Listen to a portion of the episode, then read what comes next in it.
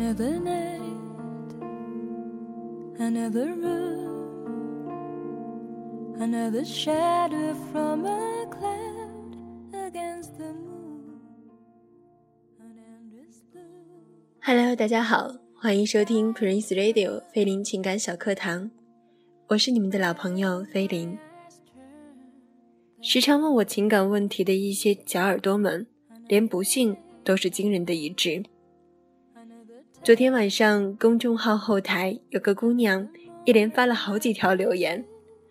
她说她不想相亲，不要快餐式的爱情，希望自己的爱情从牵手、拥抱做起，爱上几年，热闹一段，平淡一段，孤独一段，然后再去考虑结婚生子。然而，似乎没有人乐意给她时间。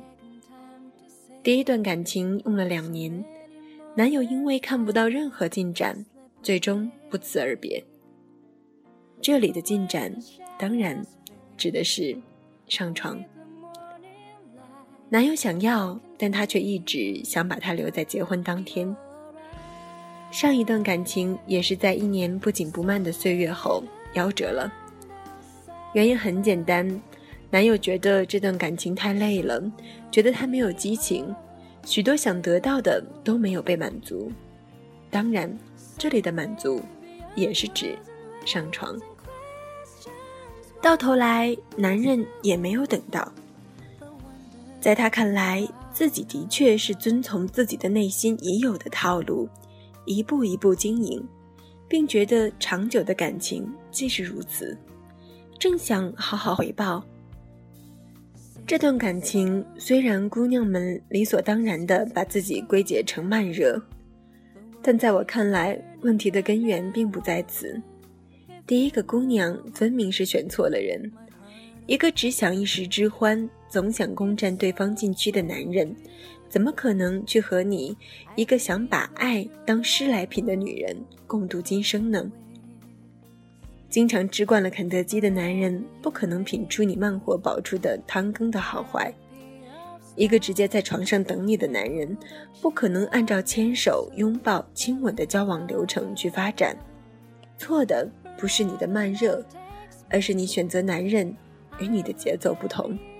屌丝追求女神，向来只想得到占有结果，很少享受征服的过程。毕竟过程越大，付出越多。牺牲的成本也就越大。然而，你心里的那句“是否”，必定要经过慎重的选择后才肯说出口。于是，犹豫的这段日子，那些来了又走的人，大都是抱着试试心态的人，没有坚持到最后，是因为他们不愿意为你付出过多的成本。不管遇到多少男生，都是一样，他们并没有那么喜欢你。如此说来，慢热不但不是件坏事，反而是一件好事，一种变相自保。来送上今天的第一首歌，来自陈绮贞的《旅行的意义》。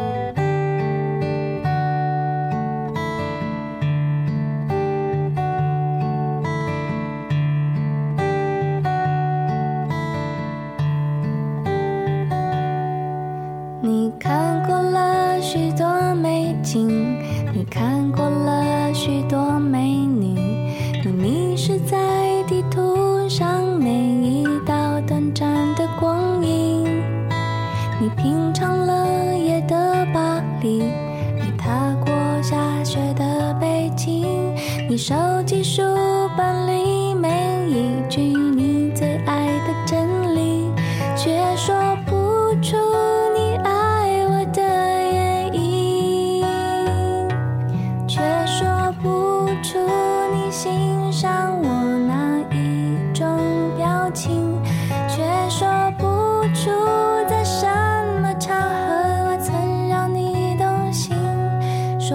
出。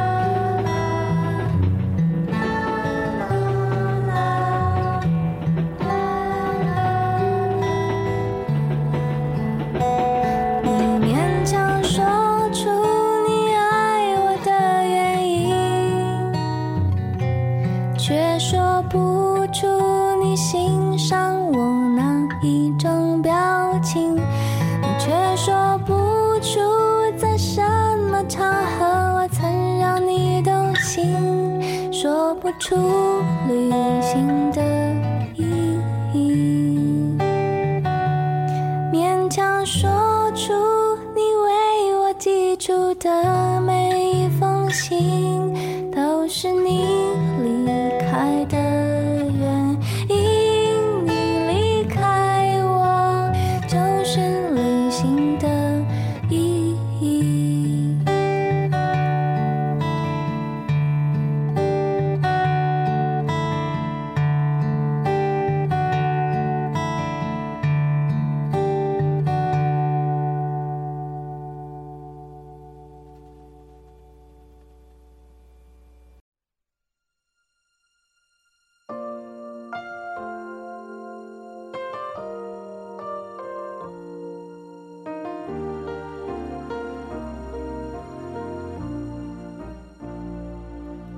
Another night,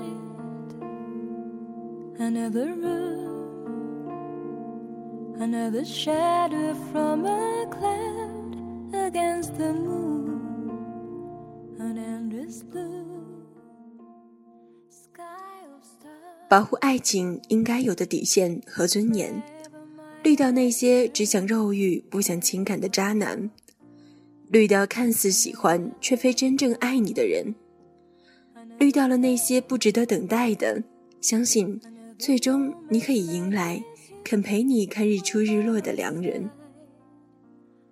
老实说，我很喜欢金牛座，一个慢热十足的星座。无论生活还是爱情，似乎都是不紧不慢的。印象最深刻的是小学的手工劳动课，许多小朋友们看见手工袋就直接拆开，而我金牛座的同桌却非要把书看过了才敢动手。当交作业的时候，那些事先拆封急着动手的，做出来的玩具千奇百怪，不堪入目，而我金牛座的同桌。总能做到最好。连交朋友也是，慢热的人呢，不喜欢一面之交，不喜欢酒肉朋友。许多人都要聊上好几次天，谈上好几天，才算彼此认识。气场是相互吸引的，慢热的人吸引慢热的人。我想慢热的人朋友不能算多吧。但周围聚集到的，可能都是能聊到一块儿去的，能彻底深交的一群人。对于那些自来熟的人，不能和他们相处，也是一件幸运的事儿吧。而对于爱情，慢热的人似乎更加敬重。和第一个姑娘所描述的一样，慢热的人全然是按照他的套路出牌，不会略去其中任何一个环节。其实感情来时，我想，任何人通常也是不理智的，但如果叫他去选，那一定是要看透对方以后，才会做出选择。对于慢热的人而言，喜欢是冲动，而爱是慎重。喜欢是途中的风景，而爱是等到风景都看透了，才跟他一起去看细水长流。我认识一个北京的姑娘，性格倔强，原则分明，当初也是非要把自己的初夜留在结婚以后，不结婚，谁都甭想碰。他们两个人恋爱五年，结婚两年。现在的感情却比谁都牢靠，日子滋润的不行。有次呢，去他家喝茶，我坐在他对面，他和他家男人并排坐着。按理说，两人相爱七年之久，早已没有了当年的激情。可聊天间隙，他俩却时常互喂水果，互擦嘴角，腻歪到不行。我实在看不下去了，冲他狂笑说。你不是说自己是个慢热的人吗？他很淡定，他说：“慢热不就应该是这样吗？感情来的慢，凉的自然也慢。慢热是一种宁缺毋滥的感情态度，对自己负责也是对别人负责。慢热的人更加慎重、理性，一旦选择热情，就会长久，很难对一个人轻易放手。”慢热是从冷到热，从热到炙热。一段较热的感情的结束，又是另一段更热的感情的开始。其实做个慢热的姑娘，也没什么不好的，不对吗？